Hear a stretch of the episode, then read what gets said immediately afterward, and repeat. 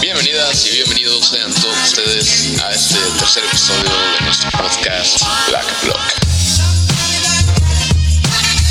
Antes de comenzar, de parte de todos los que hacemos el equipo de Black Block, agradecemos a Luisa, Marta y Francisco por habernos invitado esta semana, a Mario y a un servidor a platicar con los estudiantes de la Universidad de Anáhuac Norte y el espacio que su estación de radio nos brindó para platicar de esta nueva plataforma y cómo nos estamos comunicando y creando contenido en, en línea.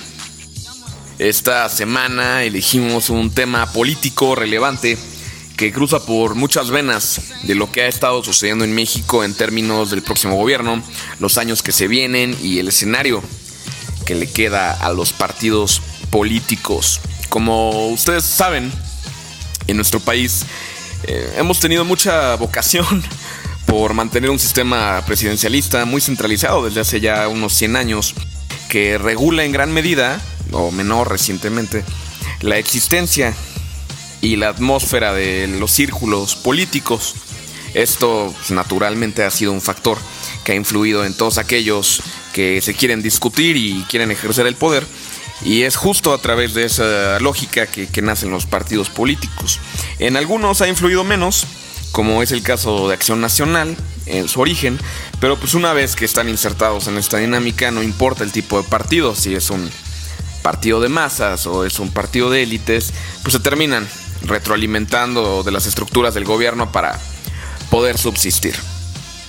Esto tiene un porqué, y es que si entendemos que todos los partidos, incluido el movimiento de Morena, surgen desde adentro de la bestia, pues mantener las agencias políticas se vuelve un compromiso de parte del Estado que pues va a alegar siempre que tiene que garantizar las reglas de usos, las condiciones de la democracia, pues a través del subsidio, es decir, pues darles un presupuesto, una lana anual, con, pues, con pocos realmente caracteres de fiscalización, pues, dependiendo también qué, qué tan objetivo sea uno con las reformas, para que ejerzan su vocación ideológica y operen y pues compitan sana y llanamente de vez en cuando y castigarlos con criterios alienados para que el dinero termine de dar vueltas en sí mismo.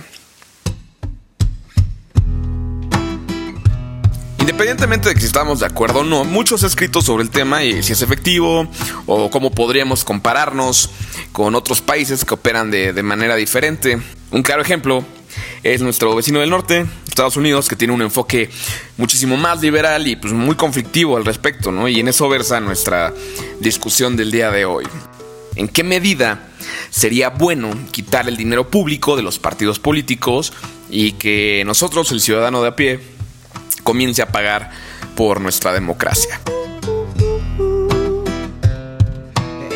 En la corriente más liberal, con la cual yo coincido plenamente, ustedes pueden tener sus dudas. El dinero, eh, eh, el bien activo, es considerado un proxy, es decir, un habilitador para la libertad de expresión. ¿Qué quiere decir esto?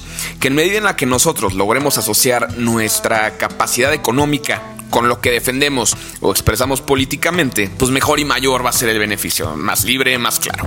Lógicamente, y pues como en todo, también hay argumentos que intentan descalificar esto, colgándose de la inequidad y, las capacidades limitadas que tiene una sociedad vulnerable como la nuestra, pues al aceptar las ofertas políticas, o sea, los partidos que nos ofrece el Estado. Eh, incluso en Estados Unidos, con, la reciente muerte del senador John McCain, eh, se gestó un movimiento muy relevante en contra del dinero privado desde la misma ala republicana. Yo estoy muy seguro que ustedes ubican esos comerciales de, campañas gringas donde dice yo soy Rubén and I approve this message. Bueno, John McCain es al que tenemos que agradecerle por esos, por esos mensajes. Como ustedes se podrán imaginar, este señor era pues, demasiado progresista para los republicanos, pero pues muy de derecha para, para ser demócrata. Aquí este no es el caso, y si no igual es un poco parecido. De lo que hablamos en este podcast es el primer paso que tenemos que tomar antes de llegar a eso un modelo de fundraising político. Eh, puede ser peligroso si no se toman las precauciones correctas, pero puede ser muy eficiente y muy plural asumiendo pues, las mejores condiciones. El partido Andrés Manuel, para el momento en el que sea presidente en funciones el año que viene, 2019, ya va a tener un presupuesto de 1.557 millones de pesos directos de las bolsas nacionales. El PRI, que es el partido más pesado estructuralmente, o era, eh, rondea ahí de los 800 millones. El PAN tiene 850 y los chiquitos andan entre los 30, 35, 37 millones de pesos. Eh, el criterio para designar este, esta cantidad de dinero eh, va sobre la cantidad de votos que recauda cada partido cada año. Donde pues, Morena lógicamente sube 400% sobre lo que tenía anteriormente. Pero, ¿qué sucedería si mejor estos votos, de los cuales Morena tiene la clara mayoría con 30 millones, se encargaran de financiar su aspiración y su proyecto político? Ustedes hagan los números. Imagínense que cada votante de estos 30 millones que obtuvo Andrés Manuel donara de forma voluntaria mínimo 10 pesos al mes. Pero a ver, ojo, tampoco estas bolsas son el único ingreso de los partidos. Muchas veces estos están pues ya muy regionalizados, muy condicionados al presupuesto público de los municipios, de los estados y pues realmente son atendidos por estas estructuras y, los espacios, ¿no? Que no tienen nada que ver con la administración pública.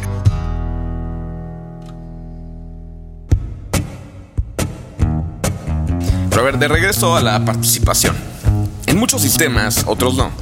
La inclusión de la sociedad civil como, como un agente capaz este es un tema de segunda mesa, ¿no? Incluso el presidente electo se ha manifestado en contra de la existencia activa de la sociedad civil en nuestro país. Y justo el debate debe rondar por ahí. Y en qué medida pues, se pueden beneficiar las ideas que tengamos los ciudadanos, nuestros procesos, nuestra capacidad de incidir y pues, realmente cuestionarnos qué pasaría, ¿no? Si estas transacciones políticas fueran voluntarias y orientadas hacia nuestras filias y nuestras fobias es definitivo que entre más vayamos aceptando la idea, más nos podemos ir separando de estos vicios, eh, este pensamiento fracasado, ¿no? De, la política en México y, avanzar a un entendimiento, a entender la política como una participación efectiva. El año pasado, eh, después de los sismos y los terribles efectos que, que ya todos conocemos, Lorenzo Córdoba, quien es consejero presidente del INE, dio un paso radical a cómo entendemos el dinero público en la acción política y viceversa. Eh, en ese momento de crisis, en septiembre del año pasado, eh, ciudadanas y ciudadanos como ustedes, como yo, eh, se organizaron para demandar que los partidos regresaran el 100%, es decir, del presupuesto total, asignado por recursos públicos, pues para que fueran aprovechados de mejor forma, transparente y clara ante el desastre. Esto no es cosa menor es fácil hacer un análisis sencillo y, decir que, esto fue un hartazgo, es una manera muy popular, pero en el fondo implica muchas más cuestiones pues, para la lógica de, la grilla mexicana, porque estas demandas fueron muy bien organizadas, si bien recuerdan. Por ejemplo, el PRI quiso devolver algunos remanentes cuando era liderado por Enrique Ochoa. Acción Nacional igual, pero se encontraba en ese momento de crisis previo a que Ricardo Anaya se autodesignara candidato. E incluso Andrés Manuel, que llevó a cabo un fideicomiso muy famoso con el dinero que le fue asignado por, por el INE Morena, que por cierto hace un par de meses fue pues, cuestionado esto por toda la clientela y estructura política que, que se generó. También meses después, y más apegado ya como a candidata, Margarita Zavala hizo lo propio en expresar su propuesta de modelo de autofinanciamiento ella es la única de los independientes que pues logró colocar esto en la agenda, pero pues el problema es que mediáticamente jamás le fue rentable y solo causaba más dudas, ¿no? De dónde venía todo el dinero que estaba ocupando su proyecto. Pero bueno, entonces, ¿qué necesitamos para que sí sea rentable esto ante los medios de comunicación y también en cómo entendemos nosotros estos procesos de la política? Estamos a nada realmente de que la nueva administración federal comience a operar oficialmente y, más allá del discurso y toda la campaña que se genera alrededor de, estos dineros mal gastados y robados, existe un déficit muy grave de, cómo asignamos el dinero y, qué esto puede lograr, qué es lo que logra para satisfacer nuestro bienestar como ciudadanos, desde, pues desde los famosos programas sociales y hasta esos temas muy electoreros. Hace un par de semanas, eh, la noticia fue un statement que dio Andrés Manuel sobre un país en bancarrota. Eh, claramente esto pues, iba dirigido al, difícil momento que, deben de estar pasando en, en la colonia Roma, en su casa de transición, pues para priorizar el gasto y poder cumplir políticamente que pues después de todo eh, esos fueron los compromisos con los que bloqueó los votos desde hace un par de años en muchas zonas del país. Es claro que eliminar el fondeo de tajo pues no, no, no va a otorgar más maniobra política en términos financieros, pero pues tampoco desincentivar el desarrollo profesional en el servicio público, ¿no? Recortando salarios. Este es un tema pues, más abierto que, que ya trataremos en próximas sesiones. Igual esta semana, si estuvieron pendientes, las nuevas alcaldías de la Ciudad de México tuvieron que pedir prestado porque después del periodo pre y pues, post-electoral se acabaron las arcas y ya hay delegaciones que cuentan con cerca de los 7 millones de pesos para terminar el año, que esto es básicamente nada, tomando en cuenta que pues, hay que pagar nóminas, deudas, servicios básicos, aguinaldos y pues uno que otro bache, ¿por qué no? Esta discusión pues nos sigue dando para más, pero el tiempo en Black Block ya no. A forma de conclusión, y esperando que nos dejen sus comentarios, hay muchos factores técnicos que deben de ser tomados en cuenta y probablemente incursionar más en cómo legislaríamos esto, qué incentivos hay para que los partidos demuestren un posicionamiento real y no, no ficticio o inflado, como el que razón las elecciones pasadas, y también cuestionar la legitimidad nula que tienen estas corporaciones e instituciones políticas de frente a la sociedad mexicana. Eh, eso podría ser un buen punto de partida, cada quien es libre de expresarse como quiera y al final del día eso va más allá de la coyuntura política. Por mi parte es todo.